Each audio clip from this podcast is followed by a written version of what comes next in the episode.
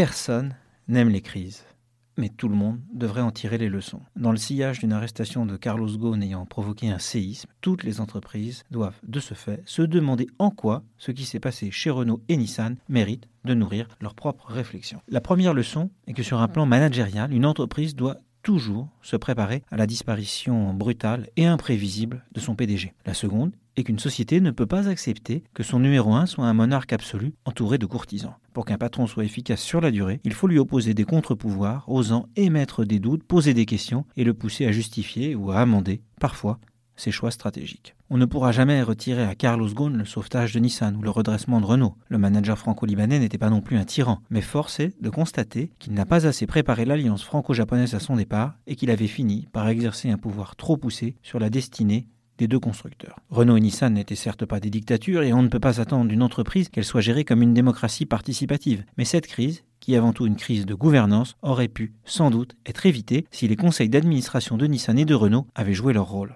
s'ils avaient surveillé la rémunération de Carlos Ghosn et mis sur la table des questions taboues comme celle de sa succession ou de l'évolution des relations franco-japonaises. L'Alliance se serait ainsi épargné bien des soucis et serait beaucoup mieux armée aujourd'hui pour traverser la tempête. La vérité est que les puissants n'aiment guère qu'on conteste un tant soit peu leur autorité. Mais un conseil d'administration ne peut pas être qu'une chambre d'enregistrement. Les administrateurs doivent appuyer les choix, mais aussi appuyer là cela peut faire mal. Et pour qu'un conseil soit efficace et pertinent, il semble évident que le doter d'une poignée d'administrateurs indépendants ne suffit pas. Une dissociation des fonctions, avec un président non exécutif du conseil qui soit légitime, doit être la nouvelle norme. Et pour que l'héritage du management précédent puisse être interrogé, il importe que le président du conseil ne soit pas un PDG cherchant à prolonger son mandat en restant dans le même groupe dans une forme de pré-retraite. Si les entreprises françaises ne s'appliquent pas d'elles-mêmes ces règles de bon sens, les activistes seront de toutes les façons de plus en plus nombreux à leur rappeler qu'ils ne sont souvent que les salariés d'entreprises qui ne leur appartiennent pas.